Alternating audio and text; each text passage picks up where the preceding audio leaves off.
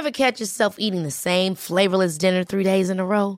Dreaming of something better? Well, HelloFresh is your guilt-free dream come true, baby. It's me, Kiki Palmer.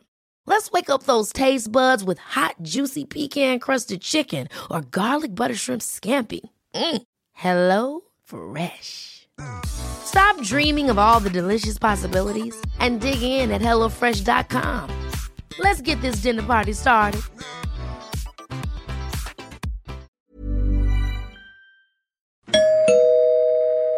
Werbung. Einfach lieben. Einfach glücklich und zufrieden, bis dass der Tod sie scheidet. Das ist noch immer die Idealvorstellung vieler Paare.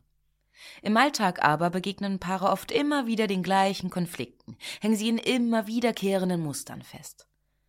Die Paartherapeutin Anna Wilitzki zeigt, wie Paare diese Konflikte erkennen und lösen können. Ihr Hörbuch Einfach lieben ist dabei äußerst unterhaltsam und fundiert und zeigt an vielen Beispielen aus Wilitzkis Praxisalltag, wie eine gute Liebesbeziehung gelingen und der Zauber vom Anfang der Beziehung neu belebt werden kann. Das Hörbuch erscheint als Download und im Streaming bei Argon Balance und als Buch im Rowold Verlag. Werbung Ende.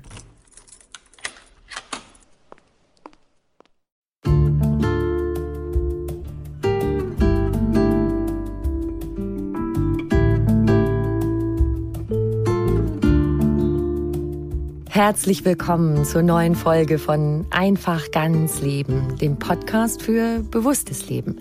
Ich bin Jutta Rebrock, Moderatorin, Redakteurin und Sprecherin für alle möglichen schönen Dinge von Radionachrichten bis zu Hörbüchern. Und in diesem Podcast spreche ich alle zwei Wochen mit außergewöhnlichen Menschen über alles, was das Leben freudvoll, entspannter und intensiver macht. Heute ist bei mir Charlotte Kalinder. Sie ist Buchautorin, Fernsehmoderatorin, Gesundheitsexpertin, Rettungssanitäterin, ja, ja. Und sie weiß alles darüber, wie gesund leben uns sexier macht, wie wir es hinkriegen, dass unsere Kinder Gemüse essen und uns trotzdem noch leiden können und wie dabei alle auch noch gute Laune haben. Viel Spaß beim Hören.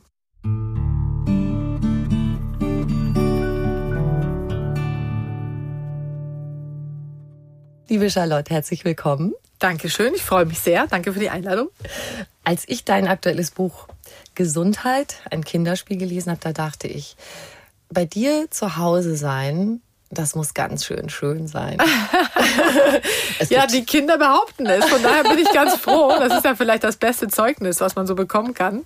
Meine Tochter sagt manchmal, äh, um es vorwegzunehmen, sagt sie, oh Mama, ich liebe mein Leben. Und dann denke ich immer, also wenn ein Kind das sagt, dann hat man zumindest irgendwas richtig gemacht. Boah. Und von daher, ja, es ist echt, wir kommen ja aus Schweden ursprünglich, also mhm. ich, der Vater der Kinder ist, ist deutsch, aber es spielt eben sehr viel, ich habe manchmal das Gefühl, es ist wirklich so ein bisschen so Pippi Langstrumpf äh, reloaded. Äh, und June, meine Tochter, sieht ja auch wirklich aus wie Pippi Langstrumpf. Ja. Die hat, ich dachte ja irgendwann, die, die hat ein Trauma dann, weil seit der Geburt eigentlich äh, sagen die Menschen auf der Straße, oh, guck mal, die sieht ja aus wie Pippi Langstrumpf. Und das ist wirklich unglaublich. Ja, weil auch die Gesichtsform, die Sommersprossen, diese Haarfarbe, ja, ja. das ist wirklich irgendwie unglaublich. Also ich bin natürlich auch nicht, ich bin keine Übermutter, aber ich habe das Gefühl, das, was Astrid Lindgren mal gesagt hat, nämlich gebt den Kindern Liebe, noch mehr Liebe und noch mehr Liebe und der Rest kommt von alleine. Das habe ich mir so als Motto äh, gesetzt und ich habe das Gefühl, der Plan ist irgendwie aufgegangen.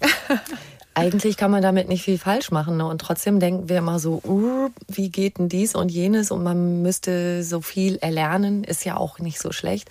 Aber Liebe plus Liebe plus Liebe. Und ich habe ja auch bei dir gelesen, ne, was ich auch total gerne immer gemacht habe, ganz viel kraulen. Ja, echt? Bist du auch eine also, Kraulmutter? Ich bin eine Kraulmutter, absolut.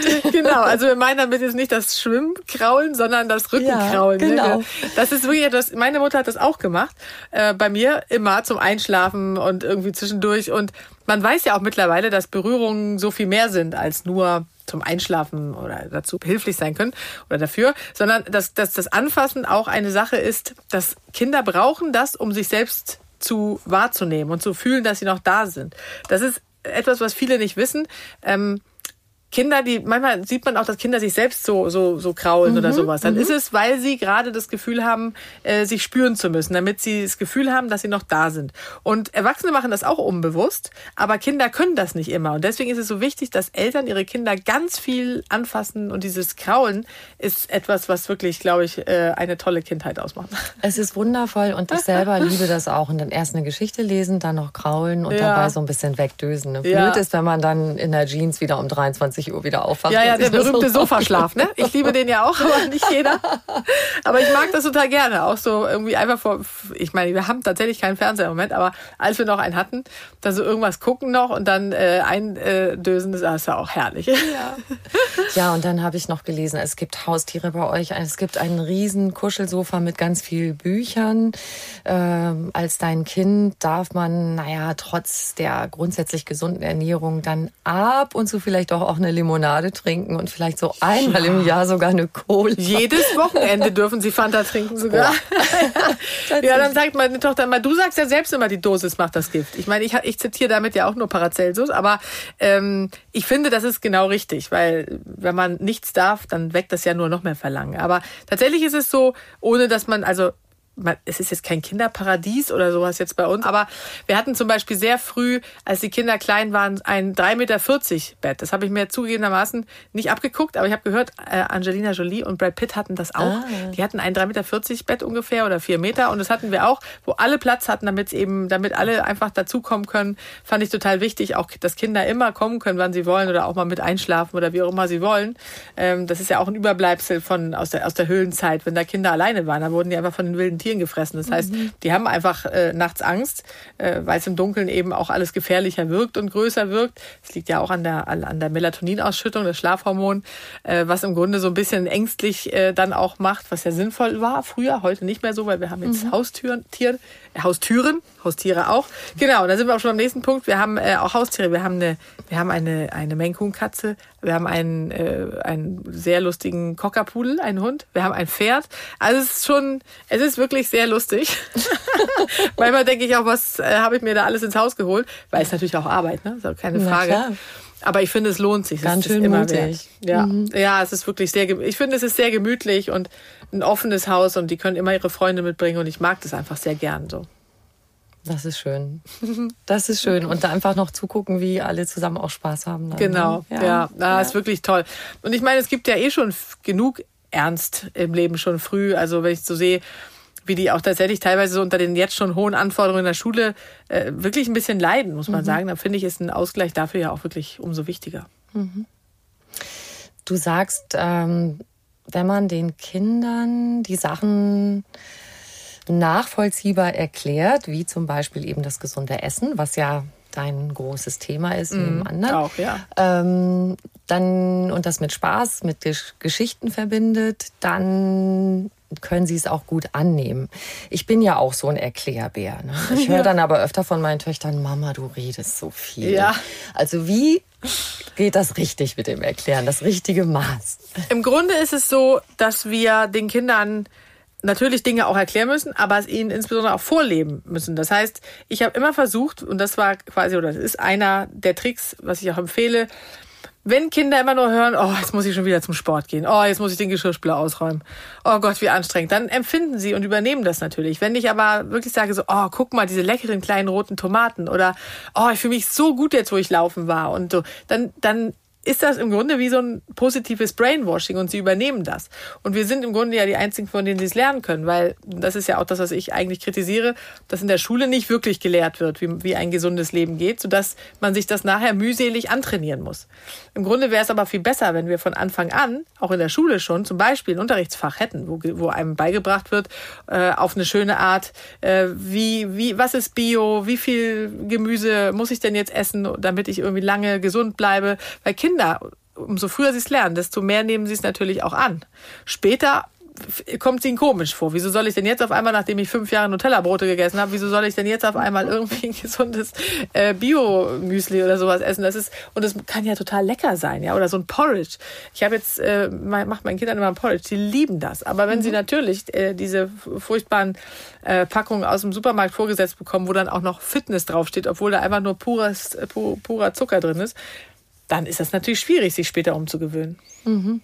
Also das habe ich auch gern gemacht, zum Beispiel äh, Hirsebrei oder wir haben so einen anderen Brei gemacht mit so einem Rundkornreis und gekochten Äpfeln. Das haben wir Blütenstaubsuppe genannt nach der Biene oh, Maya, ne? Und das toll. kam total gut an. Ja, das glaube ich. Ja, und es ist ja so. Also neben dem ähm, weil es gerade um das Erklären auch ging. Mhm. Deswegen war mir auch wichtig, dass zum Beispiel in dem neuen äh, Buch, was ja meine Tochter und ich zusammengeschrieben haben, June und ich, dass es, dass es eben auch so erklärt ist, dass Eltern das ihren Kindern weitergeben können. Und das ist nicht nur so, dass wir es nicht nur den Eltern erklären, sondern zum Beispiel, und dadurch entstand ja auch das Buch oder die Idee zum Buch, dass äh, mein Sohn ähm, jetzt habe ich es doch gesagt. Ich wollte eigentlich erzählen, welches Kind es war, um seine Intimsphäre zu schützen. Oh Mann. Mist auf dem PC war und dann sagte, ähm, anhand des Pipi dann eben äh, ich ihm erklärt habe, dass man daran eben sehen kann, ob man am Tag genug getrunken hat oder nicht. Mhm. Und wenn es eben sehr hell ist, dann hat man genug getrunken und wenn es eher so dunkelgelb ist, dann, ähm, dann ist es eben zu wenig gewesen. Und das war wieder viel, wirklich wie so, da fiel wirklich der Groschen. Seitdem war das ein Riesenthema. Ah, Mama, guck mal, ich habe übrigens genug getrunken. Und das wurde dann immer mitgeteilt sofort. Immer die richtige Farbe. Aber das, das ist ja, genau, das führt eben dazu, dass man ein, ein, das wahrnimmt und dass man ein Verständnis dafür entwickelt, irgendwie, und, und auch überhaupt sich überlegt, was ist, was tut dem Körper gut und was nicht. Deswegen gibt es bei uns auch keine Regeln irgendwie, dass ich sage, so nein, es gibt jetzt kein Eis mehr, wenn Sie eins schon hatten, sondern dass wir darüber reden, was Sie denn glauben, was für den Körper jetzt ganz gut wäre. Ob das gut wäre, wenn Sie jetzt noch eine Ladung, äh, wenn er noch eine Ladung Zucker bekommt oder ob das dann vielleicht erst am Freitag wieder besser wäre. Und das klingt jetzt vielleicht ein bisschen altklug, aber tatsächlich äh, haben die das übernommen. Ja, deine Tochter June hat ja mitgeschrieben ja, genau. und das ist wirklich so herzerwärmend und herzerfrischend. Ja. Wie schön sie das dann erklärt. Und das klingt zum Teil so vernünftig. Ja, das ist auch so. Ich habe dann auch gedacht, Mensch, bei manchen, ich hatte, oder sie hat gesagt, sie möchte die Erklärung für die Kinder gerne machen und sie schrieb, hat schon immer gerne geschrieben. Die Lehrerin hat mir immer erzählt, Wahnsinn, sie schreibt so gut. Und habe ich gedacht, ja, das erzählen die Lehrer dann wahrscheinlich immer. Aber in der Tat schreibt, schreibt sie wirklich einfach wahnsinnig gerne und, und auch, äh, wie ich selbst finde, gut. Und dann wollte sie gerne die Erklärung übernehmen, dass die anderen Kinder es auch verstehen. Und teilweise habe ich dann beim Lesen auch gedacht, wow, das hat sie jetzt wirklich so aufgeschrieben. Das ist wirklich alles aus ihrem Mund und sie ist überhaupt kein altkluges, äh, so, so, so ein äh, komisches Kind, wo man denkt, so, äh, die redet schon, äh, als sei sie 49. Irgendwie so ist es überhaupt nicht, sondern sie ist auch wild und Pippi Langstrumpfartig, mhm. aber hat das eben schon natürlich viel inhaliert, auch mit dem Gesundheitsthema durch mich. Klingt wirklich total niedlich. Ja, es, es war eine tolle Zusammenarbeit. Es war dann teilweise auch so, das ist auch eine lustige Geschichte eigentlich bei dem Cover äh, hatte June sich das ganz anders vorgestellt. Und, und, sie ist ja auch ein sehr starker, hat auch einen sehr starken Willen und ein, ist ja willensstark einfach und hatte dann so schlechte Laune, dass sie eigentlich überhaupt nicht mehr weitermachen wollte und sich geweigert hat, sich hinzustellen. Und so ganz bisschen kann ich das noch erkennen. Sie hat sich dann auch wieder eingefangen oder einbekommen, eingekriegt. Aber äh, ich kann erkennen, dass sie vorher einen Wutanfall hatte auf dem Cover. Ehrlich? Ja. ja, sie wollte nicht sitzen und sie wollte dann die Hand nicht so halten und wie das dann eben so ist und äh, war aber sehr lustig trotzdem. Auf Wir jeden Fall viel Spaß. Kopf, das ist gut. Ja, ja, ja finde ich ja auch wichtig. Also auch wenn es manchmal natürlich nervig ist, ist, wenn man äh, Kinder hat, die einen starken Willen haben, ist es natürlich für die total wichtig. Man muss schon ja. lernen, natürlich mit Autoritäten umzugehen. Hatte ich auch manchmal ein Problem in der Schule. Äh, das war nicht so gut. Das muss man lernen, aber man hat es natürlich später sehr viel leichter, wenn man einen Willen hat und, und auch weiß, was man gern möchte einfach. Ne? Mhm. Also das sind deine Themen, also das gesunde Essen, Sport, Bewegung. Und ich sage immer so, Nahrung ist ja nicht nur Essen. Also es gibt ja noch ganz viel anderes, was auf uns einströmt. Mhm. Was sollten wir uns so in unser Leben holen, da reinlassen, dass es uns richtig gut geht? Ja, ich finde ja, also der Satz Lebensstil als Medizin, den finde ich ja immer schön, weil auch in meinem ersten Buch und auch jetzt sehe ich das ja so, man sollte sich nicht so viel Verbote äh, auferlegen oder regeln, was man unbedingt machen sollte, sondern sollte einfach gucken, dass man, bevor man krank wird, einfach den Lebensstil so als Medizin verwendet, dass man, dass der Körper eine Chance hat, gesund zu bleiben. Und das hat er eben mit dem heutigen Lebensstil kaum. Weil wir haben uns im Grunde, wenn man es jetzt mal so ein bisschen extremer äh, beschreibt, haben wir uns das eigene Grab geschaufelt, indem wir uns das so sehr bequem eingerichtet haben, mit, mit den Autos, mit den Rolltreppen, mit den Fahrstühlen. Mhm. Und dazu an jeder Ecke eine Dönerbude, wo man natürlich auch schnell das Günstige, nämlich, und das ist hier eben hierzulande eben das ungesunde Essen, was am günstigsten ist, ähm, wo man das, wo das verfügbar ist an jeder Ecke. Und diese Kombination ist einfach ein Teufelskreis, den man überhaupt nicht aufhalten kann. Es gibt ja die sogenannten Blue Zones, das finde ich ja ganz interessant. Ich weiß nicht, ob du die kennst. Sag mal. Ähm, das sind die Zonen auf der Welt, wo die Menschen am längsten gesund und alt werden, sozusagen. Ah, mhm. und die heißen Blue Zones, weil ein also Forscherteam hat geguckt, demografisch, wo sind denn die Menschen am ältesten und auch am gesündesten. Ich bin gespannt. Und dann haben sie diese Zonen mit einem blauen Edding umrandet, deswegen ja. heißen sie Blue Zones. Mhm. Und es gab eben neun verschiedene und sie alle hatten aber, weil das hat man dann natürlich geguckt, hatten verschiedene Punkte gemein. Und das war unter anderem eben, dass die günstigsten Nahrungsmittel die pflanzlichen Nahrungsmittel waren. Die haben sie also am meisten konsumiert, weil die äh, eben am günstigsten auch waren. Und die hatten auch nicht mehr Geld. Dann haben sie zum Beispiel, da kamen noch andere Faktoren dazu, dass sie wirklich täglich körperliche, ziemlich anstrengende Arbeit verrichtet hatten, haben aber keinen Stress hatten. Also diesen Termindruck und so, das hatten sie alles nicht. Dafür aber so auf dem Feld, den ganzen Tag in Bewegung. Und das ist ja auch wieder etwas, was zeigt, genau das ist es. Also wir sollten uns eigentlich viel bewegen. Gar nicht nur immer im Fitnessstudio eine Stunde, sondern wir sollten uns den ganzen Tag über bewegen. Geht jetzt mhm. leider nicht, weil wir ja, wie gesagt, nicht mehr auf dem Feld sind. Äh, und dann haben sie zum Beispiel auch äh, gemeint, dass sie kein, sie sind mit der Sonne aufgestanden und auch ins Bett gegangen, wenn die Sonne unterging, also ohne Wecker. Das heißt, dieser Naturrhythmus, aber auch das geht natürlich nicht. Man kann ja seinem Chef nicht sagen, so jetzt, ich habe gelesen in den Blue Zones, da werden sie am längsten alt, deswegen stelle ich mir jetzt keinen Wecker mehr. Tut mir leid, geht ja nicht. Aber und dann gab es noch sechs äh, weitere Punkte, und dann, unter anderem übrigens auch, dass sie täglich ein Glas Wein trinken. Ach. Also Studien hin oder her, es gibt ja jetzt wieder neue, die besagen, nein, nein, auch ein Glas ist schädlich. Nein, äh, die Blue Zones, in den Blue Zones haben sie jeden Tag ein Glas Wein getrunken. Also da gab es so verschiedene Punkte, die da zusammengespielt haben.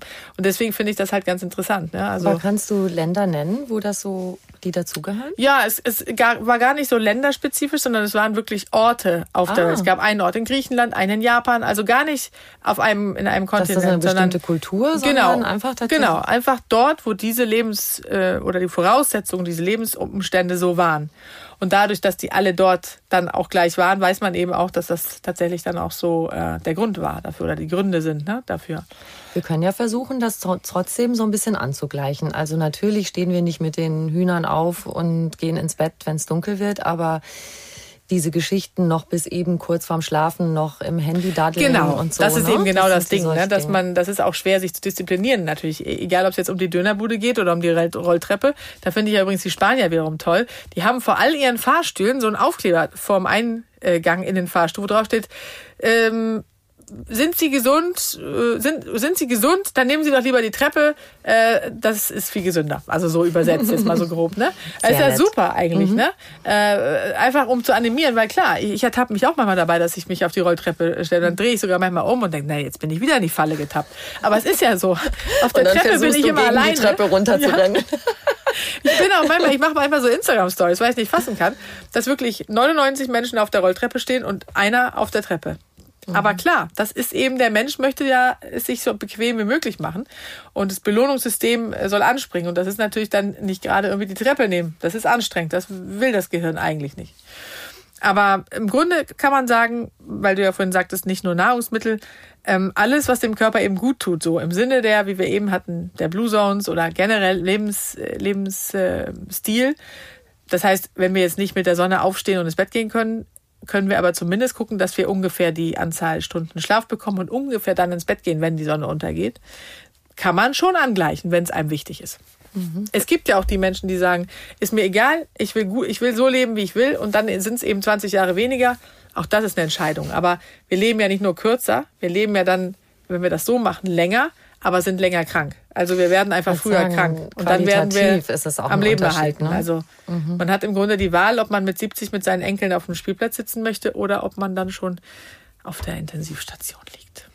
Wie viel macht aber noch dieses Freude daran haben aus? Weil das ist ja auch noch so ein Punkt. Je mehr man einfach Spaß hat an den Sachen, die man macht, je mehr man auch akzeptiert, was man an Belastungen hat und so weiter, das ist ja auch noch ein großer Faktor, dass ich mich nicht dauernd dagegen wehre ähm, und gegen den Stress, gegen den Arbeitsstress und mir damit zusätzlich Stress mache, sondern sage, okay, das ist jetzt so, also diese Akzeptanz ja. und auch so eine Erfüllung vielleicht, die man dabei hat, obwohl es stressig ist. Ja, ich finde, es ist tatsächlich so, viele sagen dann ja immer, so das, oder kommen mit dem Argument, ja, dann muss ich mir jetzt ja alles verbieten. Dann darf ich keine Süßigkeiten mehr, muss ich ins Fitnessstudio gehen, äh, nur noch Gemüse essen. So ist es ja überhaupt nicht. Aber es hat, fängt ja an mit der Einstellung dazu. Ich zum Beispiel, und das sehe ich, dass die Kinder das auch übernehmen schon, freue mich, wenn ich meinem Körper was Gutes tun kann. Und was Gutes ist eben nicht, ich habe heute Morgen zum Beispiel eine, so eine Tüte Weingummi gegessen. Tatsächlich, weil ich gönne mir das ja auch mit was? manchmal. Ja. Aber es ging mir danach schlecht. Und das ist dieser Anti-McDonald-Effekt, wie man ihn ah. nennt. Ne, man denkt dann kurzfristig, das ist ein ganz kurzfristiges Vergnügen und dieser Effekt hält überhaupt nicht lange an. Mhm. ist ein mhm. ganz kurzfristig fürs Belohnungssystem und danach geht es einem schlecht. Ich glaube, das kennt jeder. Ne? Dass man dann rauskommt, hat man einen Burger mit Pommes und oh nee. Also im Grunde weiß man es eigentlich vorher schon. Und dementsprechend finde ich, fängt es ja auch damit an, dass man, äh, dass man überlegt, wie, wie stehe ich dazu? Und wenn man zum Beispiel äh, bestimmte Dinge beachtet, dann mögen Kinder auch Gemüse. Also man hat zum Beispiel in Studien rausgefunden, dass wenn man einen Dip dazu gibt, zum, da reicht bei uns zum Beispiel einfache Creme fraiche. Also wenn ich Brokkoli koche in so Stücke und dann äh, Creme fraiche dazu stelle, das inhalieren die. Oder das Nudging, was ich auch mal empfehle, dass man, wenn die Kinder hungrig sind, und manchmal, ich weiß nicht, jede Familie hat ja so, manche gucken dann abends Sesamstraße auf dem Sofa oder was auch immer. Gibt es das überhaupt noch, Sesamstraße? Weiß ich gar weiß nicht. ich jetzt gerade auch nicht. das La Last Century. nee, und ich mache das zum Beispiel so, meine Kinder dürfen abends vorm Essen dann ihre halbe Stunde Tablet spielen. Und dazu stelle ich ihnen dann eine Schüssel mit Rohkost hin. Also mhm. von, von Karotten über kleine Cherry-Tomaten, Paprika, die rote mögen sie natürlich lieber, weil die süßer ist. Äh, und Äpfelchen das sozusagen und so. nebenher genau. rein, wenn weil, sie was Geiles tun dürfen. Genau. Und nee, ich stelle denen das aufs Sofa und dann haben die so ein Hunger, mhm. dass die das inhalieren. Würde ich es aber auf dem Tisch stehen neben das Schnitzel, mhm. würden sie natürlich eher zum Schnitzel greifen. Das heißt, den Umweg vorher, so kleine Tricks. Wenn sie Spaß dann, haben, nebenher noch genau. das gesunde Und dann Essen finden die das tatsächlich auch toll. Und ich glaube, das ist einfach eine Sache. Also wir machen das ja auch äh, am Wochenende zum Beispiel bin ich früher immer joggen gegangen. Also ich, ich laufe ja generell so um die viermal eine halbe Stunde die Woche. Und äh, dann habe ich irgendwann habe ich so gedacht, eigentlich blöd, dass die Kinder nicht mitkommen. So, dann hab, dann, aber zum Joggen waren sie natürlich zu klein. Also haben wir überlegt, was könnte man jetzt machen? Dann hat June gesagt, sie will Inline fahren. Und mein Sohn hat gesagt, er will einen Roller. Also er hatte eh einen für so längere Strecken. Und jetzt ist es so, dass wir wirklich immer samstags und sonntags morgens vorm Frühstücken eine halbe Stunde äh, mit, mit, also ich, ich jogge dann und die Kinder mit diesen Geräten. Und das, das ist mittlerweile für die so eine Tradition, dass die das auch wirklich einfordern. Also sie sagen auch, wir machen das doch immer. Das ist doch unsere äh, Familientradition. Mhm. Und das, das, so hat man halt immer Bewegung ähm, drin. Das ist toll. Auch Sachen, wo, wo sie sich so dran gewöhnen. Genau. Die Genau, das ist nämlich das, Freude machen. Dann genau, und mhm. also das muss ich dir noch kurz erklären. Mhm. Ich komme schon wieder zu sehr ans Reden hier, aber ich, ich erkläre das ja immer so als Spielfeld des Lebens. Ja. Und das, dieses Spielfeld des Lebens ist wie so ein Fußballfeld und es hat vier Eckpfeiler. Und die bestehen aus, ich habe es dann mal auf Englisch Eat, Move, mhm. Relax und Connect genannt. Mhm. Ne? Also Ernährung, Bewegung, Connect ist so dieses Gesell Verbinde dich mit anderen, mit anderen mhm. Menschen. Ne? Das mhm. braucht man ja auch äh, jeden Tag. Total. Und Relax, also Entspannung. So, das sind die vier Pfeiler. Und man kann sich, man sollte sich innerhalb dieses Spielfelds bewegen und nicht zu sehr über die über das Spielfeld äh, hinausgehen über die Kanten oder die Ränder. Und wenn man bis in die Einrichtung geht, dann muss man eben die anderen ausgleichen. Also wenn man schon zum Beispiel dann keinen Schlaf hat ein paar Nächte, dann muss man zusehen, dass man das durch Ernährung, Bewegung ausgleicht und umgekehrt so. Und wir haben zum Beispiel auch in der Familie das so, dass wir jeden Tag gucken, so, was hatten wir denn schon am Spielfeld? Haben wir schon Eat, haben wir schon, wir haben was Gutes gegessen, okay. haben wir schon, haben wir schon Move gemacht? Nein, wir haben nicht Move gemacht. Und dann wird sich überlegt, was könnten wir machen, um Move zu machen, ein Spiel mit Tischtennis oder irgendwas so. Und so wird ein Spiel draus. Und das ist so schön, finde ich. Toll. Du hast ja, du bist so viel beschäftigt und es klingt so, als hast du aber auch wirklich viel Zeit für und mit deinen Kindern. Jetzt gibt's ja äh, viele Menschen, die auch beruflich stark engagiert sind, die, sagen wir mal, quantitativ da vielleicht nicht ganz so viel geben können. Aber es gibt trotzdem ja auch einen Weg. Was ist so dein, dein, dein Tipp dazu, wie man, sagen wir mal, diese, wie man so schön neudeutsch sagt, äh, Quality Time, Quality Time dass ja. die Kinder auch dieses Gefühl haben, selbst wenn eine Mama nicht ganz so viel Unternehmung mit ihnen machen kann. Ja, das, das ist auch ein wichtiges Thema. Ich habe, ich sehe das auch gerade mit unter Alleinerziehenden, ähm, dass die natürlich da ein Riesenproblem haben. Und ich habe da, das äh, bricht mir wirklich das Herz, wenn ich sowas höre, das werde ich nie vergessen, in, ich habe im großen Verlag äh, ein Jahr nochmal gearbeitet und habe dann hab einen Außentermin gehabt mit einer anderen Mutter, eine Kollegin, die auch Vollzeit arbeiten musste, weil sie alleinerziehend war und das Geld natürlich ansonsten überhaupt nicht äh, reicht. Und dann habe ich zu ihr gesagt, ähm, äh, sprachen wir darüber, irgendwie, was sie nach dem Feierabend macht, nach dem Termin, hat sie gesagt, ja, sie müsse dringend heute los, weil sie will, ihr Sohn hätte heute Geburtstag und sie hätte ihn gefragt, was er sich wünscht. Und dann hätte er gesagt, dass du mich nur ein einziges Mal vor 18 Uhr aus der, mhm. äh, aus der Kita holst. Und das hat mir wirklich, also äh, ich finde, da kriegt man echt Gänsehaut, wenn man das hört. Ich meine, wie schlimm ist das denn? Und dann brach diese Mutter in Tränen aus. Ne? Ja.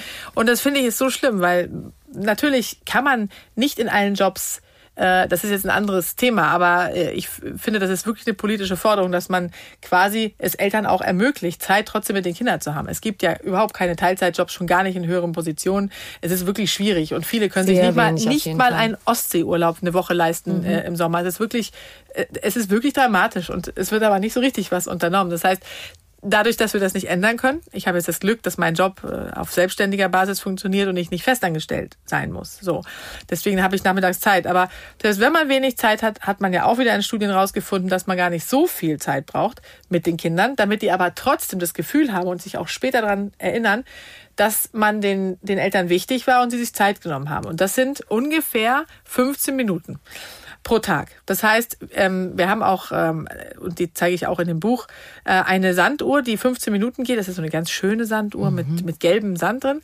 Und wenn, und wenn man die sozusagen zu Hause hat, man kann natürlich auch einen Timer stellen, aber ich finde so eine Sanduhr einfach auch symbolisch schöner und man sagt, okay, immer wenn wir von der Arbeit kommen und ihr von der Schule, dann habt ihr oder du 15 Minuten, in denen ihr entscheiden könnt, was wir machen. So, da kann, wir können Buch lesen, wir können Spiel spielen, wir können was auch immer. Ihr entscheidet. Und dann natürlich auch Handys weg und so. Und das ist wirklich etwas, was Kindern super viel bringt. Und sie das Gefühl haben, sie sind den Eltern wichtig. Wollte ich gerade fragen, finden die das schön? Weil ich stelle ja. mir auch vor, ich würde wie verrückt auf den Sand starren, so, oh, und er rennt durch und die Zeit ist so schnell vergangen, oder? Also es nee, ist auch was ja auch nicht so in, genau. genau, man muss es ja auch nicht so in Stein gemeißelt mit den sehen mit den 15 Minuten, aber so ein Richtwert, ne? Und mhm. irgendwann ist es dann ja auch zu einer Gewohnheit geworden und dann braucht man die vielleicht nicht, auch nicht mehr, die Sanduhr. Es geht ja mehr darum, dass man sich ein, einmal am Tag wirklich Zeit nimmt für die Kinder. Und man schafft relativ viel in 15 Minuten. Und dass da ich wirklich das ja auch nichts anderes zählt. Ne? Genau. Mhm. Die dürfen wirklich entscheiden, was man macht. Natürlich kann man am Wochenende dann auch mal, ne, wir backen zum Beispiel viel. Also ich war nie so eine Spielemutter, so mit Bauklötzen und so. Das, das, da konnte ich nicht so gut. Da bin ich mal eingeschlafen. Aber wir haben stattdessen halt äh, gebacken oder so, ne, so unsere schwedischen Zimtschnecken äh, und so, was wir immer so gerne machen. Und sowas finde ich ja total toll. Und daran erinnern sich ja Kinder dann äh, auch. Aber man, man, man muss sich halt sagen, überlegen, wie viel Zeit kann ich investieren und es ist so gut investiertes Geld, äh, hat meine Freundin zu mir gesagt, das ist der Speckgürtel der Liebe, den wir unseren Kindern mitgeben, fand ich einen sehr schönen Begriff. Mhm, wo sie lange von zehren genau. können, oder? Ja, und auch für die Bindung später, ne? Ja. Auch wenn sie ein paar Jahre nachher, wenn sie dann nur noch vielleicht manche äh, mehr Partys und ihre Freunde im Kopf haben, kommen sie ja dann nachher wieder. Das äh, kennt man ja selbst auch, ne, finde ich, von den, von den eigenen Eltern. Ja, und dass sie, dass sie weggehen und Spaß haben und sich wohlfühlen dabei, ist eigentlich ein Zeichen, dass sie eine gute Bindung haben. Sie müssen sich nicht dauernd rückversichern, dass, äh, dass sie die Bindung haben zur Familie, zum Zuhause, sondern sie können draußen rumsurfen, weil ja. sie wissen, sie haben diese Homebase. Ja, das genau. Das genau ist natürlich auch toll, ne? So, das ist so ein gutes Urvertrauen mhm. und Selbstbewusstsein dann kann einem eigentlich nichts mehr passieren, habe ich äh, mir auch irgendwann überlegt. Weil klar, man hat ja als Eltern immer ein schlechtes Gewissen, ne? Also finde ich, das ist ja so, ich, ich denke dann auch immer, obwohl ich schon nachmittags mit, mir, mir Zeit nehme für die Kinder, denke ich trotzdem irgendwie, äh, ich würde nicht genug Zeit investieren. Aber da muss man sich selbst wirklich immer dran erinnern, das ist nicht so. Ja, und toll, dass du die Zeit hast, weil jetzt muss ich noch, noch mal nachfragen, die tausend Sachen, ja.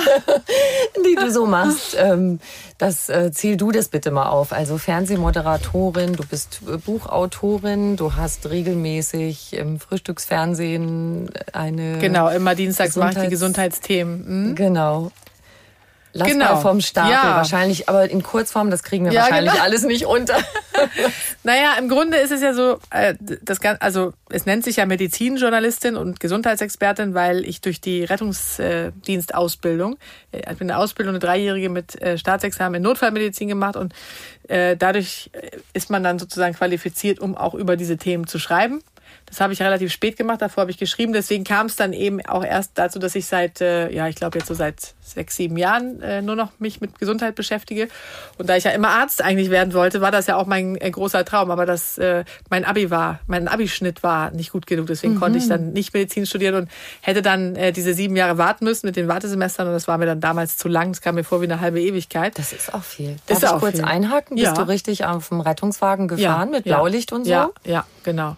Mhm. Tatsächlich, wow. ja. Und auch auf, also man hat ja in dieser Ausbildung dann wirklich einen großen Teil an Praxis auch, also sowohl auf dem Rettungswagen mit Notarzt, ohne Notarzt, als auch in den Kliniken. Also ähm, Notaufnahme, Intensivstationen und sämtliche Stationen muss man durchlaufen, monatelang und da dann eben alles mitbekommen. Deswegen das habe ich gemacht im, im Grunde, nachdem ich ja schon jahrelang Fernsehen gemacht hatte. Also ich mhm. bin ja dann, weil mein, mein Abischnitt nicht gereicht hat, äh, habe ich dann Journalismus und Jura studiert und habe dann geschrieben ganz lange und moderiert auch viel. Das kam durch Zufall und habe dann im, irgendwann gedacht, ich wollte doch aber Medizin machen und habe mich dann darauf besonnen, dachte ich steige jetzt aus den Medien aus endgültig, weil ich hatte einfach sehr lange das auch schon gemacht und werde jetzt nur noch werde jetzt Medizin studieren und habe dann äh, diese Ausbildung gemacht und habe dann aber gemerkt, okay, mit zwei Kindern äh, Medizin studieren ist in, für diese Phase, äh, das muss ich mir für die Rente aufheben dann, statt Rente. Da waren die gerade in welchem Alter? Genau, da waren die gerade vier, fünf. Tolle so, Idee. Ja, ja, ja das war, da war ich ein bisschen sehr optimistisch. Aber am Ende muss man sagen, es ist ein Wahnsinn, was daraus geworden ist, weil ich habe dann ja wirklich drei Jahre lang mit dieser, äh, also sowohl natürlich auch dann an der Akademie studiert, als auch mit dieser blauen Praktikantenweste in den, äh, in den äh, Kliniken gestanden. Äh, Kinderklinik und Erwachsenen und dann auch auf dem Rettungswagen und habe gedacht, Wahnsinn, also was man da auch erlebt, das, das ist unfassbar. Und dieser Bruch auch, ne, aus der Öffentlichkeit letztendlich als Moderatorin, ich habe ja Frühstücksfernsehen moderiert und Big Brother, was weiß ich nicht, alles, die, die Live-Shows und so. Und dahin, das war natürlich ein, also einen größeren Bruch kann man, glaube ich, gar nicht erleben, so nacheinander. Und das hat mir natürlich auch sehr die Augen geöffnet, äh, was ich dann da so erlebt habe. Und deswegen ist es jetzt so schön, dass ich mich aber mit Medizin beschäftigen kann ohne, ich bin jetzt zwar noch nicht Arzt, das werde ich aber auch noch machen, ähm, aber ein Arzt sagte neulich zu mir, ich, eigentlich beneide ich Sie, Frau Kalender, weil Sie, ich kann immer nur zu einer Person sprechen als Arzt und Sie können immer gleich äh, beim Frühstücksfan zum Beispiel eine Million erreichen gleichzeitig. da hat er natürlich irgendwie auch recht. Da so, hast ne? du mit deiner genau. Arbeit machst du natürlich sehr viel Vorbeugung. Ja, und das freut ja? mich auch so, weil da ich empfehle ja, Arzt mehr. genau, ja, ich empfehle ja und das ist so schön auch, egal ob es jetzt so bei Instagram oder in der Sendung, im Podcast oder im Buch, ähm, empfehle ich ja genau für Frauen wie uns auch die Dinge, die ich selbst ausprobiert habe, von denen ich gelesen habe, die teste ich dann. Und wirklich, was mich so erfüllt, ist, die freuen sich so sehr über diese Tipps. Und im Grunde kann man es darauf ja auch, äh, zu, oder das, darunter kann man zusammenfassen, dass alles, was ich mache, ob es jetzt die Bücher, Podcast, äh, die Sendung, dann bin ich noch in einem Teil Pressesprecher fürs Deutsche Rote Kreuz im, im Norden äh, Deutschlands. Und so habe ich halt schon eine, eine breite Basis, aber es ist immer Gesundheit und ich liebe das wirklich. Also so diese Studien zu lesen und zu gucken, könnte das funktionieren oder nicht. Mhm. Es ist äh, also das äh, erfüllt mich, dass ich manchmal durch die Straßen gehe und denke, ich muss mich kneifen, dass ich das, dass ich das so als Job mache. Wow. Ja, wie deine ja. Tochter sagt, ich habe so ein tolles Leben. Ja, das sagst genau. du auch. Ne? Ich sag's ich glaub, eigentlich das hat auch sie wirklich. auch von dir gehört. Ja, es ist wahrscheinlich ist es so. Ne? Und ich denke, es geht eben auch im Leben sehr darum, das wahrzumachen, was man äh, will. Und ich wollte ja Medizin mhm. machen. Und deswegen war es halt auch wichtig, dass ich das umsetze. Und Jetzt habe ich zum Beispiel irgendwie durch meine Tochter dann aber wiederum, ich bin ja früher als Kind viel geritten, hab, bin auch Turniere geritten, habe das dann gelassen, weil das natürlich mit dem Job irgendwie schwierig zu kombinieren war. Und dann habe ich jetzt aber dadurch, dass sie angefangen hat und ich dann immer zugeguckt habe, äh, stand ich da und dachte ich, dann kann ich ja eigentlich auch selbst wieder äh, anfangen. Hab dann angefangen. Jetzt haben wir ein Pferd, sind fast jeden Tag äh, nachmittags dann eben zusammen im Stall mit der Familie. Also auch das ist ja etwas, was ich jetzt nochmal so realisiert habe. Und ähm, deswegen glaube ich, es muss weder ein Pferd sein, noch muss es noch muss es irgendwie eine teure Urlaubsreise sein, aber dass man sich hinsetzt und überlegt, was will ich eigentlich gern noch machen?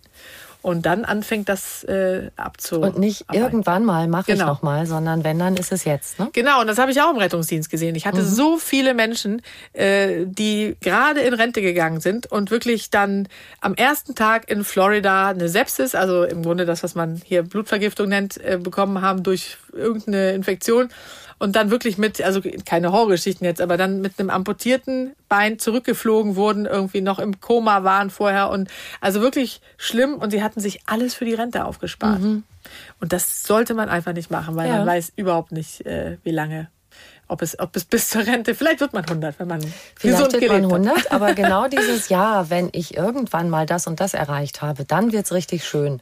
Und das ist so schade, dieses Aufschieben. Und ich glaube auch, dass man, wenn man dazu neigt, sowieso nie damit aufhört. Auch wenn man dann im Rentenalter ist, genau. dann denkt man immer noch, ja gut, jetzt machen wir erstmal so, aber in zehn Jahren. Genau. dann so. Dies verschieben immer. Ne? Und das ist ja genau das Ding, was am Ende auch äh, ich oft, ich werde oft gefragt, weil ich habe ja eine andere Sache noch realisiert, die ich unbedingt machen wollte, nämlich im Ausland nochmal zu wohnen. Und bin ja dann mit den Kindern einfach äh, nach Spanien gegangen und habe die hab geguckt, gibt's da eine Schule, was sagt die Schule in Deutschland? Und habe die dann beurlauben lassen und habe sie dort dann eingeschult. Und wir hatten äh, eine wahnsinnige Zeit. Also die haben zwei neue Sprachen komplett fließend gelernt, nämlich Englisch und äh, Spanisch. Und äh, wir haben da wirklich unglaubliche Abenteuer erlebt. Und natürlich kurz vorher, bevor wir gegangen sind, habe ich gedacht, bin ich eigentlich wahnsinnig. Ich habe hier in Hamburg ein tolles Leben. Äh, also man fühlte sich so ein bisschen wie in einer Achterbahn, die gerade auf dem Weg nach oben ist und wo man nicht mehr rauskommt. Ne? Wo man aber eigentlich denkt, nee, lass mich aussteigen, unten war auch schön. äh, aber wenn man einmal diese sogenannte Komfortzone verlässt, dann erlebt man da Dinge, das ist wirklich irre. Und das würde ich wirklich, äh, ich höre das so oft, dass Menschen sagen, ich würde so gerne. Aber nee, das geht gar nicht. Und es geht eigentlich nämlich doch. Also ich hätte auch nie gedacht, dass es geht, dass man einfach Kinder beurlaubt und in ein anderes Land geht, alleine. Das hätte ich niemals gedacht, aber es geht. Und wie lange wart ihr da? Sind Sie dann da zur Schule gegangen ja. auch? Oder? Und dann jetzt seid genau. ihr aber nach wie viel Zeit zurückgegangen nach Hamburg? Ja, wir sind jetzt dabei, zurückzugehen. Ihr seid noch dabei? Genau. Ah, okay. ja, eigentlich war es nur ein halbes Jahr und jetzt äh, sind es dann eineinhalb geworden. Und die Kinder lieben es total. Also man könnte auch einfach da bleiben, aber natürlich spielt sich unser Lebensmittelpunkt auch mit durch meine Arbeit und so hier eher ab. Und da sollte man natürlich dann irgendwann auch zurückkommen, wahrscheinlich. Aber das Leben ist einfach, ähm, ja, im Grunde kann man wahnsinnig viel erleben, ja. wenn man sich raustraut aus dieser gewohnten Komfortzone. Und ich glaube, dass ganz viele Menschen das ähm, nicht machen, weil sie eben Angst davor haben, dieses mhm. Gewohnte zu, zu verlassen. Ne? Ich sage immer so gern, das Leben ist lebendig. Und wenn ich so jemanden treffe wie dich, denke ich, wenn das auf jemanden zutrifft, dann auf dich. Dein Leben ist auch total lebendig. Das habe ich so gleich empfunden. Ja, wie sie Forrest Gump schon sagte, ne? das Leben ist eine Pralinschale. Genau. Ich möchte aber auch noch die wilden Sachen hören. Ist das okay oder bist du jetzt durch damit, jetzt wo du so vorbildhafte Mutter bist, also dass du ähm, auf der Alm warst und mal Modeleute mit Farbbeuteln beworfen hast als äh, Protest gegen Tierversuche und so. Ja, ich habe ja gar keinen beworfen. Das ist ja leider, äh, man Ach hat so, ja diese Presse falsch. nicht so richtig in der Hand. Endlich können, endlich können wir das hier richtig stellen. Genau. Nee, ich habe ich hab mit nichts ein Problem, was meine Vergangenheit anbelangt, weil ich finde, es gibt, also manche sind vielleicht da sehr ähm, stringent und haben keine Jugendsünden, aber ich denke, dass viele das doch haben. Und das war definitiv eine, die dazu gezählt hat. Äh, ich hab, war sehr lange im Tierschutz äh, engagiert, weil ich ja, wie man auch merkte, sehr tieraffin bin. Und äh, meine Eltern auch, wir haben immer Hunde gehabt und Pferde und so. Und, und deswegen habe ich für die PETA gearbeitet. Das ist ja diese große Tierschutzorganisation, mhm. PETA oder PETA, wie man sie nennt. Und da gab es eine Ausstellung, wo äh, Pelze in Form von Bildern an der Wand ausgestellt wurden. Und die Peter hatte mich gefragt, ob ich anhand einer Fabel vielleicht darstellen könnte auf der Pressekonferenz, äh, dass es eben nicht richtig ist, Tiere zu häuten, um sie dann an die Wand zu hängen als Bild. Und dann habe ich gesagt, klar, mache ich, bin ich dabei. Und dann ging es eben darum, dass äh, ein, ein, ein anderer äh, Protagonist, das war mein Moderatorenkollege und damaliger äh, Lebensgefährte auch, der sollte quasi versuchen, ich hatte einen Pelz um und er sollte versuchen, mir den vom Leib zu reißen, so Far als Fabel quasi. Und äh, sollte mich dann mit Blut äh, beschmieren. So, er hatte diesen Farbbeutel in der Hand. Und dann ist aber sehr schnell die Polizei äh, hat dann eingegriffen und hat ihn dann quasi da rausgerissen aus aus aus der äh, Aufführung quasi. Und dabei ist dieser Blutbeutel dann oder dieser Farb, das ist ja Lebensmittelfarbe mhm. nur gewesen. Ähm, ist dann quasi in die Menge geflogen und dadurch äh, war natürlich ein Aha. bisschen äh, Kunstblut dann äh, teilweise am Boden und, und okay. irgendwie ein oder anderer äh, Besucher da hat das auch mit abbekommen. Im Grunde war es natürlich so ein bisschen äh, ja, man hätte es vielleicht nicht machen sollen, weil man natürlich immer überlegen muss, was, sind die, was können die Konsequenzen sein. Und wenn man jetzt bedacht hätte, was man ja mit 20 nicht macht, dass dieser Beutel aus der Hand irgendwo anders hin, klar, so, aber das, so haben, so weit haben wir nicht gedacht. Ich habe gedacht, das ist eine große Organisation, die werden das gut planen und ähm, es, wir wurden aber auch freigesprochen und äh, die Peter hat dann diesen Boden ersetzt in diesem Hotel, wo diese Pressekonferenz war. Es war gar nicht so dramatisch, aber die Bildzeitung war natürlich gefundenes Fressen. Ne? Also zwei Sat 1 Moderatoren, die, äh, die da äh, sowas machen.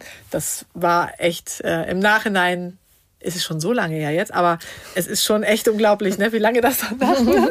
Der Mensch ist ja gläsern. Natürlich, das, das, das steht natürlich weiterhin überall ja. geschrieben. Endlich haben wir die historische Wahrheit. Genau, genau. Aber klar, das hat die Bildzeitung natürlich geschrieben. Die hat auch irgendwas von Amok-Moderatoren und ich weiß nicht was geschrieben ja, am Ende des Tages. Aber du weißt ja, ähm, das Schlimmste ist, wenn einer nicht über dich redet oder schreibt, ja. sondern wenn was geschrieben wird, dann bist du immer noch im Gespräch. Und dann genau. mit der Alm zum Beispiel. Also das ist wie, wie Dschungelcamp, aber ähm, auf der Alm. Ja, das es ist, ist nicht so richtig Dschungelcamp, würde ich sagen, weil es gucken ja natürlich auch sehr viel weniger Menschen und es geht im Grunde darum, dass Prominente zwei Wochen ohne jegliche Hilfe, also da gibt es nicht wie beim Dschungel so Strafen so und Sachen. irgendwelche Insekten mhm. essen und so, sondern äh, man lebt halt auf einer auf der Alm und muss sich da 14 Tage selbst versorgen. Fand ich aber wirklich interessant. Ähm, also ich wusste erstens, dass es nicht so schlimm ist, weil selbst wenn da ein paar Kameras hängen, äh, weiß ich, dass ich mich auf mich verlassen kann, dass ich weder Streit anfange noch irgendwas Komisches tue. Äh, die, die Erfahrung war allerdings wirklich lustig. Also so wirklich mal zu sehen, wie es ist, wenn man nur damit beschäftigt ist, wie man die nächsten Tage die Nahrung herstellt oder wo man sie herbekommt. Ja. Das war mhm. interessant, weil das Leben und dann konnte man sich auch vorstellen, wie es früher war. Ähm, weil ich mir manchmal gedacht habe, die müssen sich doch gelangweilt haben. Aber natürlich langweilt man sich nicht. Man hat so wenn es nur tun, darum ne? geht, mhm. wie man quasi die Bande am äh, ernährt und am Leben erhält quasi. Da das passt ja doch wieder zu deinem Thema. Genau. Das Essen. Passt doch, passt, äh, passt doch wieder. Also ja. ich, ich sehe alle Teile des Lebens ziemlich gleich und die müssen im Balance sein. Dann ähm, klappt das auch mit dem gesunden Leben bin ich der Meinung. Aber es ist natürlich, das sagt sich wahnsinnig leicht, das weiß ich auch, wenn man jetzt einen stressigen Job hat und das, das sehe ich ja auch ganz oft bei Menschen, die dann sagen, ja, es ist totaler Stress, aber ich habe keine Alternative, ich kann gar nicht woanders hin. Und das ist schade, weil sie machen sich im Grunde ja für einen Chef, ruinieren sie ihre Gesundheit. Ne? Es gibt ja diesen schönen Spruch, von innen sieht ein Hamsterrad aus wie eine Karriereleiter. Und das ist ja, eben genau das. Wenn man dem Irrtum dann ja. aufgesessen ist. Genau, das ganz oft sehe ich das bei jungen Kollegen, die sich aufopfern und ich meine, der hohe Blutdruck kommt irgendwann. Der kommt bei den meisten, aber es ist eben die Frage, kommt er erst mit 70 oder kommt er vielleicht schon mit 40, wie bei vielen? Ach, der kommt sowieso? Ja, Auch der kommt man, bei den meisten, ja. einen niedrigen Blutdruck hatte? Ja, aber er kommt eben sehr spät dann. Ne? Also bei Menschen, die eher ein ruhigeres Gemüt haben, nicht so schnell hektisch sind wie ich manchmal, dann ähm, dauert das sehr viel länger, bis der, bis der Blutdruck, also in der Regel, es sei denn, es gibt da genetische Vorbelastung, aber äh, ah, das ist in der Regel nicht so. Super. Weil ich habe so einen mega niedrigen Blutdruck. Ich dachte immer, das Ja, sei froh, das, Mensch. Ja, ja, eben. Super. Das, das, das wird nie anders. Also es mag schon sein, dass es bei dir dann, vielleicht wirst du 80, bevor es losgeht. Das äh, wäre okay. dir natürlich sehr zu wünschen. Dann habe ich noch ein bisschen Zeit. Du wirkst auch sehr gesund. Also äh, wir müssten einfach darüber sprechen, was du so machst. okay. Du hast noch ein anderes Buch geschrieben, das ich natürlich auch total spannend finde. Gesund ist das neue Sexy. Also jetzt vor deinem Buch, was du mit deiner genau, das Tochter kam letztes Jahr raus. Genau. Hast, ne? ähm, und natürlich, weil das schon im Titel steht, sexy, muss ich natürlich auch in dem Kapitel genauer nochmal nachschauen. Und da steht, neueste Studien zeigen eindeutig, ein aktives Liebesleben ist der beste Gesundbrunnen der Welt für unseren ganzen Körper. Es hält uns fit, fördert die Durchblutung und sorgt durch die Ausschüttung der Glückshormone für Entspannung. Gesünder geht's nicht und das auf äußerst angenehme Weise. Ja. Und dann hast du da aber so sozusagen als Kontrapunkt so eine schöne Geschichte, die eine Freundin dir erzählt hat, dazu geschrieben. Kannst du die bitte hier mal erzählen? Ah ja, das ist so witzig. Ja, ja, das stimmt. Das ist meine Freundin, darf ich jetzt natürlich auch wieder keinen Namen nennen, aber es sind alles wahre Geschichten darin, weil ich habe immer in den Büchern, es wechselt sich immer ab, so Anekdoten. Das war auch mit dem neuen Buch übrigens witzig, weil eine Freundin schrieb mir dann, äh, sag mal, war ich das mit der Tomatenerde im Baumarkt? Weil ja. da ging es um so Bioerde irgendwie und äh, um äh, so ein bisschen Helikoptereltern. Und dann ich gesagt, ja, nein, nur ganz, ganz abgewandelter Form natürlich. Nee, also die Geschichte äh, aus, dem, aus dem anderen Buch, Buch ähm, äh, ist wirklich witzig, weil es ist ja häufig so, dass äh, Männer eben, die sind ja so ein bisschen triebgesteuerter und sind eben häufig dann auch an so Dingen interessiert, wenn Frauen aber eigentlich äh, das erst machen können, wenn sie entspannt sind. Wenn die Kinder im Bett sind, wenn alles erledigt ist, wenn die Wäsche hängt und so. Das erzähle ich dann eben auch in dem Buch, ne, dass man wirklich entspannt sein muss, damit man dann auch dazu bereit ist zu einem Schäferstündchen. Und das ist eben manchmal, und das hat meine Freundin dann eben erzählt, mal irgendwann in einer Runde, dass es eben so nervig ist, wenn man gerade dabei ist, irgendwie zu staubsaugen, sonntags oder so. Man will ja die Hausarbeit irgendwie fertig kriegen und dann kommt der Mann so, fängt an, dann so rumzunästeln und sagt, ach, kannst du nicht mal im Schlafzimmer weiter saugen? Das wäre doch schön. Und so, du siehst aber auch wieder heiß aus heute und so. Man denkt nur so, oh, hör auf jetzt irgendwie und, und so, lass mich zu Ende äh, sauber machen. Weil das einfach so unterschiedlich ist bei Männern und Frauen. Deswegen finde ich das ein interessantes Thema, was auch zur Gesundheit natürlich dazugehört. Deswegen kommt es auch in dem Buch vor. Und ähm, wenn man aber weiß, dass Männer und Frauen da sehr unterschiedlich sind, dann kann man da auch Lösungen finden. Deswegen ist es, ja, und das äh, ist ja gut. so, also das eine ist, wenn Kinder da sind, dass dann, sagen wir mal, der Fokus sich etwas verschiebt und das mit dem Sex irgendwie so ein bisschen abnimmt. Oder ja, aber hast, vor allem bei den Frauen eben. Und das ja, ist das Problem. Oder du hast schon auch eine ganz lange Beziehung, wo es vielleicht auch schon so ein bisschen langweilig sich anfühlt. So, was machen wir da? Ja, genau. Das ist so wie bei einer anderen Freundin, die sagte zu mir so, ja, also bei uns ist das schon. Und dann guckte sie so aufs Datum. Also jetzt war gerade mein Geburtstag und zwischen dem letzten Geburtstag und diesem Geburtstag kein einziges Mal. Ach nein. oh, das ist ja, natürlich schon ein Rekord, ganze, oder? Ja, aber die haben wohl, so sagt man, eine sehr äh, glückliche Beziehung. Es geht also scheinbar auch ohne.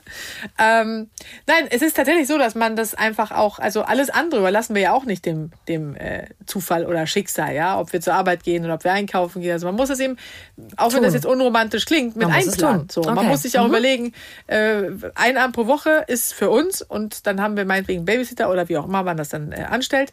Dann muss man sich dafür auch Zeit nehmen. Das Problem ist halt, dass bei Frauen häufig, wenn sie dann Kinder bekommen, der Fokus Fokus wirklich nur noch auf die Kinder ist. Also der Mann bekommt natürlich sehr viel weniger Zuwendung ab, egal ob es jetzt Rückenkraulen oder Streicheleinheiten, was auch immer äh, ja, sind. Ja. Und das bekommen alles die Kinder ab. Ne? Dadurch mhm. ist, sind die Kinder sind äh, zufrieden und die Frau auch. Also da findet der Austausch statt. Weil sie auch Zärtlichkeit empfindet dabei. Genau. Ne? Mhm. Und das ist wirklich ein großes Problem. Und deswegen, weswegen wirklich 80 Prozent der Beziehungen irgendwann äh, schnell auseinanderdriften. So, da muss man schon sehr kompatibel sein, dass das trotzdem klappt. Und dementsprechend muss man das wirklich einplanen.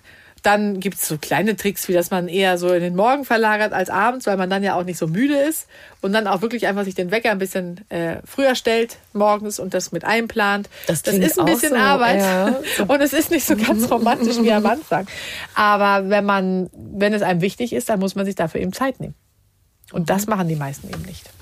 Und ich meine, man nimmt sich doch zum Essen auch Zeit. Also muss man sich auch dafür Zeit nehmen. Das muss man sich einfach mal bewusst machen. Ich habe vor kurzem auch mit äh, Steffi Stahl gesprochen, Beziehungsexpertin, die auch gesagt hat, fangt einfach mal an, der Appetit kommt beim Essen. Macht genau. einfach mal und hm, ja, genau. Mal. Ja, und das, das ist auch so. Und ich denke, das ist eigentlich so schade, dass das so vernachlässigt wird dann. Und im Grunde ist es wirklich so, dass man tatsächlich sich das bewusst machen muss. Aber ich meine, ich weiß auch, also wenn man dann äh, wenn man dann irgendwie die Kinder im Bett hat und es ist eh alles so anstrengend, man hat den Job und man hat die, die, die Familie und dann hat man noch, und dann kommt es ja immer auf den Mann an, denn manche, die kriegen ja den Hals nicht voll sozusagen, also die sind da sowieso nimmer satt und dann muss man danach als Frau auch noch parat stehen jeden Abend, das ist natürlich schon auch anstrengend, also man muss sich dann irgendwie vielleicht einigen auf irgendwie den, äh, den spießigen, das spießige Mittelmaß von zwei bis dreimal pro Woche. Okay, das ist das spießige das ist Mittelmaß. Ja. Echt zwei bis dreimal ja. pro Woche ja. ist der spießige Mittelmaß. Ja, interessant. Das ist interessant, ja. Ich würde behaupten, das ist ähm, schon bei den meisten oder bei einigen etwas weniger. Aber das wäre so ein Richtwert, an dem man sich halten sollte, damit der Mann zufrieden ist und äh, sich nicht anderweitig umguckt. Ja, so schlimm es ist. ja. Echt, damit der Mann zufrieden ist. Und die Frau wäre mit weniger zufrieden? Ja, die Frauen sind häufig mit sehr viel weniger zufrieden. Ist so. Also gibt Ausnahmen bestätigen die Regel. Aber da sagte mal eine Familienanwältin mal zu mir in einem Gespräch, äh, fand ich auch lustig. Sie wissen doch, Frau Kalender, wenn Sie nicht mit Ihrem Mann schlafen, dann tut es eine andere. Das ist mal irgendwie eine direkte ja, Ansage. Okay, auch. dann würde ich, ja, dann sollte man sich das überlegen. Ich fand es aber so witzig, nicht, weil ja. ne, das ist ja auch ein bisschen so ein Tabuthema immer und ich hatte so, habe so das Gefühl, ja, die, die, die, hat einfach recht. Also, weil Männer fühlen sich dann vernachlässigt. Äh, auf, auf, völlig, auf ganzer Linie. Ja, und irgendwie, wir wissen ja eigentlich auch dieses Aufopferungsding, wenn die Kinder da sind, äh, ich tue alles für die. Dass das ein Irrtum ist. Und vor allem geht es den Kindern auch am besten, wenn es ihren Eltern gut geht und die auch zusammenbleiben. Die ja, wollen, genau. Ne? Die wollen ja glückliche Eltern und genau. dazu gehört das auch. Ne? Ja, und ich, ich höre das oft, dass dann auch Männer sagen, äh, ja, sie hat sich halt um mich überhaupt nicht mehr gekümmert. Mhm. So, das äh, egal wo, wie jetzt, ne? Also egal, ob es verbal oder körperlich äh, ist und das äh, muss man eben wirklich sehr aufpassen. Da sind wir auch bei einem Thema, wonach ich dich fragen wollte. Du hast äh, in deinem Buch äh, Gesundheit ein Kinderspiel eigentlich war es länger und du, ja. hast, du hast ein ganzes Kapitel rausgenommen und das über Patchwork-Familien. Ja, leider. Und das, äh, denke ich, ist auch wirklich heute immer mehr ein Thema. Es gibt immer mehr diese Lebensformen, weil es immer mehr Trennungen auch gibt. Du hast selber Patchwork-Erfahrung? Ja, ich habe sehr viel Patchwork-Erfahrung. Mhm. Und deswegen tat es mir auch so leid, das rauszunehmen, weil natürlich, es sind immer mehr Familien, auch wenn das noch nicht so richtig kommuniziert wird. Man hört es ja immer, aber es sind wirklich äh, sehr viele Alleinerziehende. Und dann kommt es natürlich zu Patchwork und es ist eine der schwierigsten Lebensformen überhaupt. Mhm. Also die gehen auch in 95 Prozent äh, häufig oder schief, weil es einfach äh, wahnsinnig schwer ist, äh, so zum Beispiel dann auch, also mein, der Vater meiner Kinder hatte vorher schon zwei Kinder und die waren fünf und zehn und die waren ganz bezaubernd, aber natürlich gab es Konflikte. Dadurch, dass es auf der anderen Seite noch eine, eine Mutter gibt, die auch Ansprüche hat, dann gab es mich, die Ansprüche hatte, weil die ja auch noch zwei kleine Kinder dazu bekommen hat. Dann gab es den konfliktscheuen Kindsvater, der immer gedacht hat, oh Gott, wie kriege ich jetzt beide Frauen mhm. dazu, dass sie mich nicht anschreien, irgendwie nur, weil ich jetzt zu dem Elternabend gehe und zu dem dann leider nicht. Und dann gibt es auch noch die, die äh, beiden äh, Kinder, die natürlich dann immer gewechselt sind, mittwochs und samstags und mit ihren schweren Taschen ankamen und äh, mhm also das war wirklich fast äh, unlösbar, möchte ich behaupten. Kommt vielleicht auch ein bisschen auf die Konstellation an. Wenn wir jetzt nicht auch noch zwei Kinder dazu bekommen hätten, dann wäre es mit Sicherheit an, äh, einfacher gewesen. Ja, wenn das nur quasi zusammengeführt wird und nicht noch dann neue dazukommen. Ne? Aber da muss man schon wahnsinnig flexibel sein, damit das äh, gut geht. Wollte ich gerade sagen, hast du eine Idee dazu, wie man genau auch aus der Bredouille kommt mit diesen ganz vielen Zugkräften, die dann da sind? Ja, die ja. frühere Partnerin, die neue, die neuen Kinder und so weiter. Man braucht, glaube ich, extrem viel Toleranz und zwar ja. von allen Seiten. Und natürlich spielt dann wahrscheinlich auch Eifersucht eine Rolle. Wenn dann so eine neue Familie zusammenwächst, dass, sagen wir mal, der Partner oder die Partnerin, die zurückbleibt, auf der anderen Seite da vielleicht auch ein bisschen Giftspritze mit rein. Ja, und, und auch so verständlicherweise, weil die ist ja auch nur ein Mensch. Also Ganz genau. da denke ich auch, mh, mm, erstmal muss man sich überlegen, ob man das überhaupt kann. Also für den alten Partner bleibt ja sozusagen keine Wahl, weil ne, der muss sich damit abfinden, wenn es jetzt eingehabt hätte, es nicht wollte.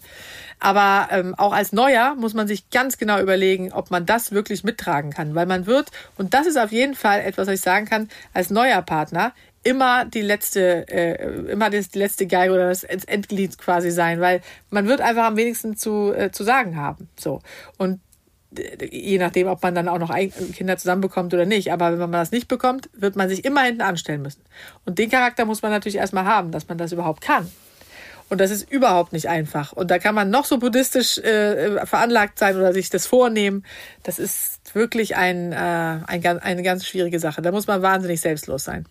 Und dann muss man eben einfach versuchen, permanent flexibel. Und äh, ich, ich denke, das ist wirklich für die wenigsten wirklich eigentlich etwas, was sie sich als Lebensmodell vorstellen.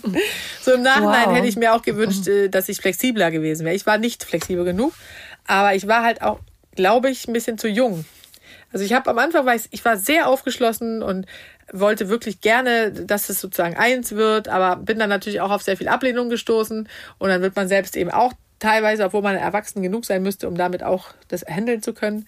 Äh, und dann fühlt man sich aber dann doch auch irgendwie wieder quasi zurück äh, ja, oder nicht, nicht abgelehnt, aber am Ende des mhm, Tages ja, irgendwie, schon, ja, ne? es ist auch so, finde ich äh, schade, dass das heutzutage dann doch so häufig gelebt werden muss. Aber muss man sich echt vorher einen guten Plan machen, damit das gut geht. Mhm. Und ich denke, wenn man jetzt Kinder hat, also und man äh, es kommt ein neuer Partner dazu, muss man sich auch gut überlegen, ob man wirklich zusammenwohnen muss, solange die Kinder klein sind, weil logischerweise ein neuer Partner auch überhaupt nicht dasselbe Verständnis hat für die Kinder, wie man als Elternteil es hat. Ne?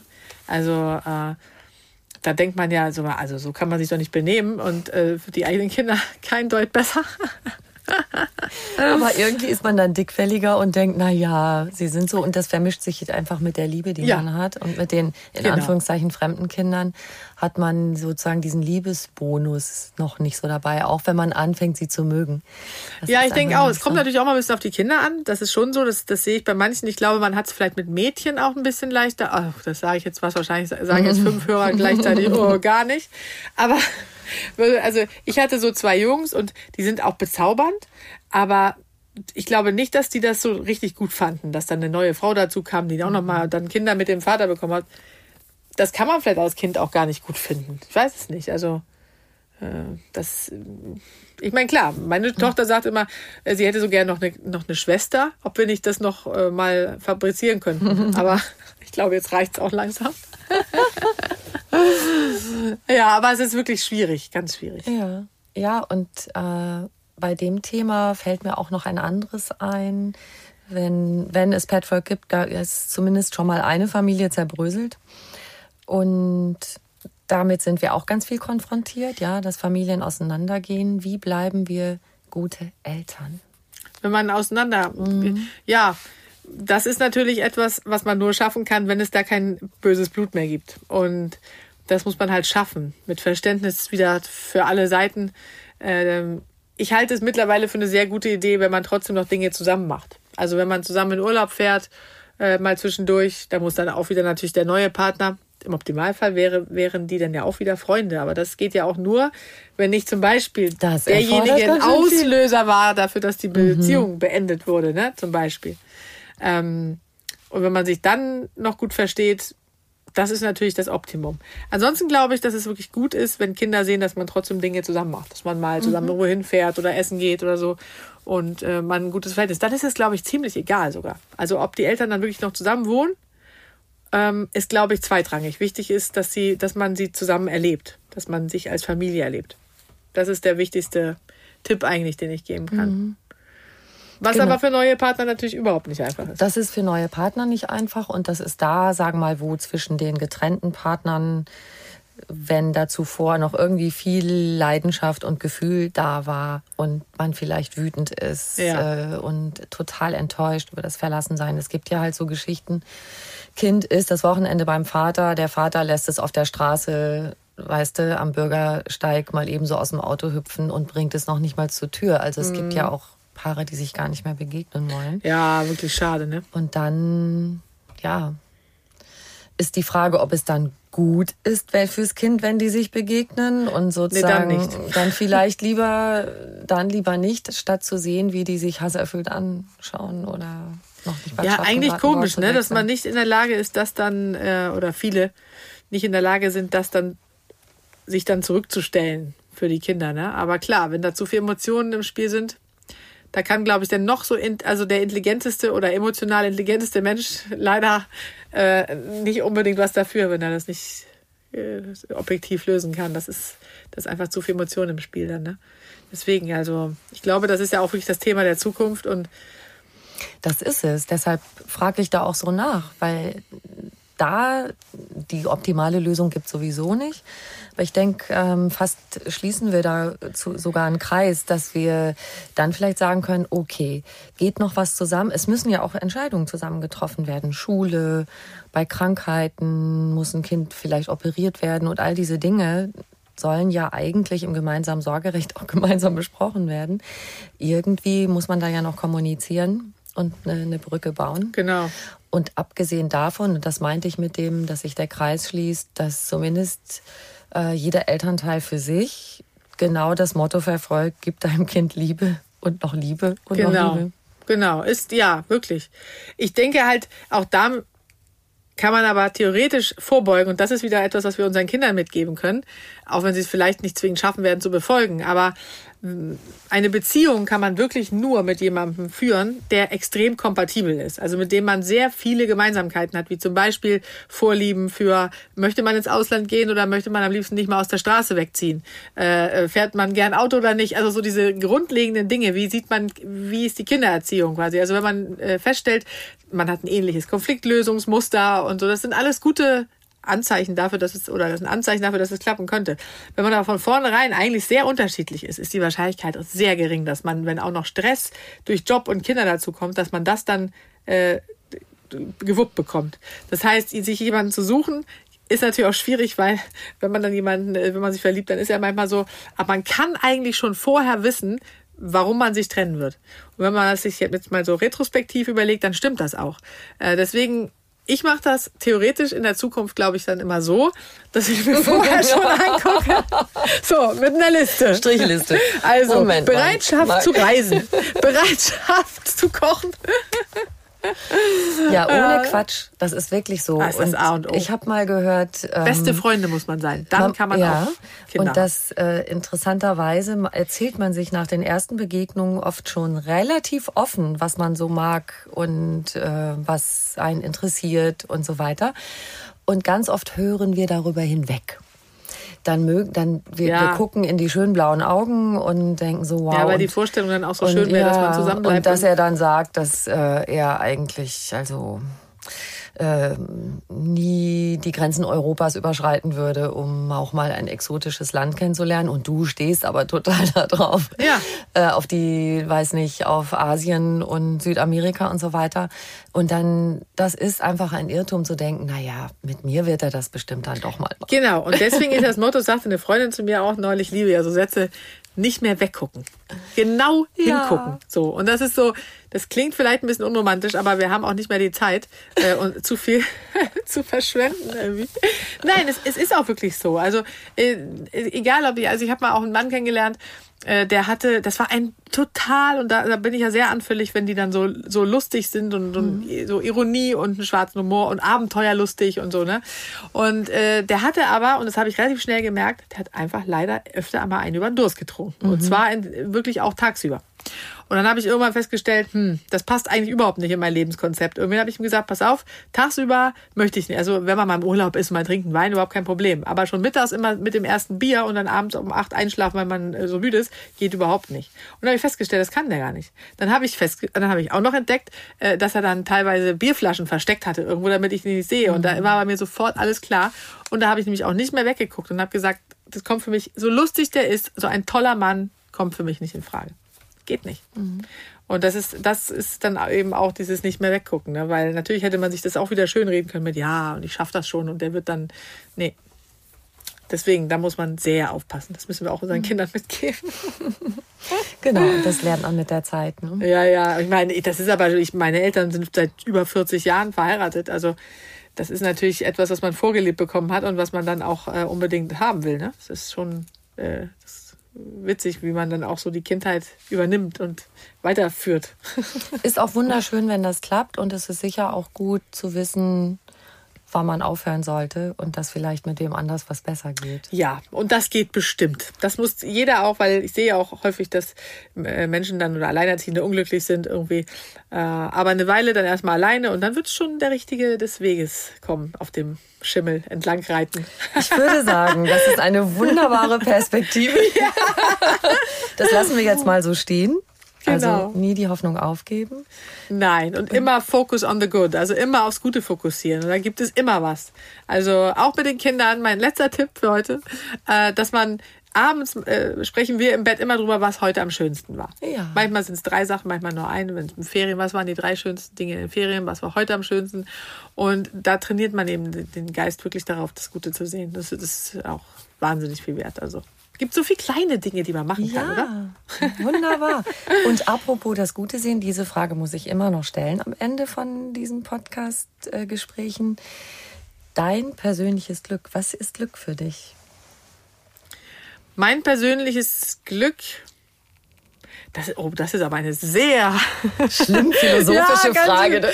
Also, ja, ich, ich würde fast, ähm, ich, ich würde fast mit den Worten meines Sohnes schließen wollen, weil das fand ich genau, die Geschichte hat es so äh, wiedergespiegelt. Die sollten in der Schule ein Glücksbuch äh, ähm, schreiben. Mhm. Und dann wo, da war die Frage drin, ähm, nenne vier Dinge, die dich glücklich machen und vier Dinge, die dich unglücklich machen. Und dann hat er gesagt, äh, bei, und dann habe ich gesagt, und was hast du geschrieben? Und dann hat er gesagt, also bei was mich unglücklich macht, habe ich viermal nichts geschrieben.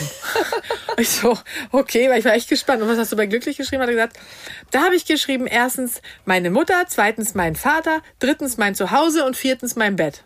Und das fand ich auch oh, so wie schön. Witzig, weil das wirklich ja auch so Geborgenheit und alles, also offensichtlich Familie ist ihm total wichtig. Und ich muss auch sagen, mich macht am allerglücklichsten, wenn ich mit meiner Familie Zeit verbringen kann. Das ist wirklich so. Und das denke ich auch oft, wenn jetzt irgendein Job nicht klappt oder so, dann denke ich, es ist eigentlich völlig egal, weil mhm. meine Basis ist meine Familie und da ist es völlig egal, ob, da, ob, ob wir könnten auch zusammen in einer Einzimmerwohnung äh, wohnen, ohne, ohne Geld. Also von daher, äh, mir ist wirklich wichtig, dass äh, ich mit meiner gesund, meine Familie gesund bleibt und wir äh, Zeit zusammen verbringen können. Dann kann einem eigentlich nichts mehr passieren. Wunderbar. Vielen Dank, Charlotte. Ja, danke dir. War toll.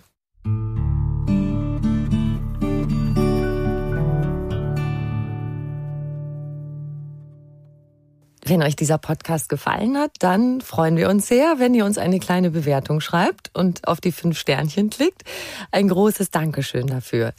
Und noch viel mehr Tipps und Anregungen für einen bewussten Lebensstil und alles rund um die Themen Achtsamkeit, gesunde Ernährung, Fitness, Work-Life-Balance findet ihr auf einfachganzleben.de. Weitere Podcasts gibt es auf podcast www.argon-verlag.de. Ihr könnt diesen Podcast überall hören, wo es Podcasts gibt und dort auch kostenlos abonnieren. Alle zwei Wochen gibt's eine neue Folge und ich freue mich, wenn ihr wieder reinhört. Ciao.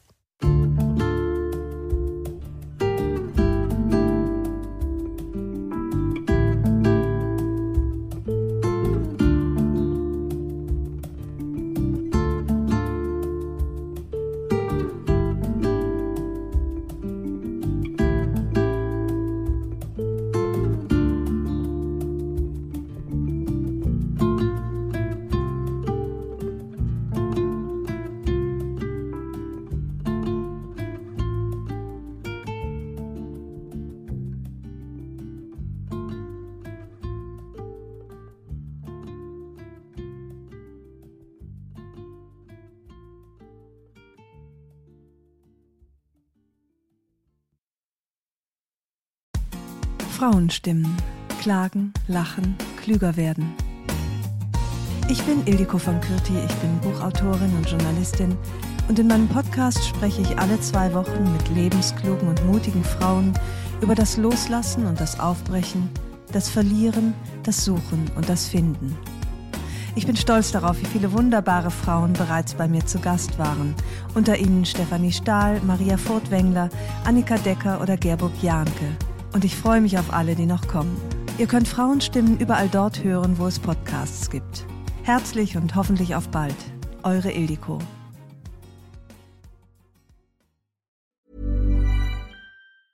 Ever catch yourself eating the same flavorless dinner three days in a row? Dreaming of something better? Well, HelloFresh is your guilt-free dream come true, baby. It's me, Kiki Palmer. Let's wake up those taste buds with hot, juicy pecan crusted chicken or garlic butter shrimp scampi. Mm. Hello Fresh. Stop dreaming of all the delicious possibilities and dig in at HelloFresh.com. Let's get this dinner party started.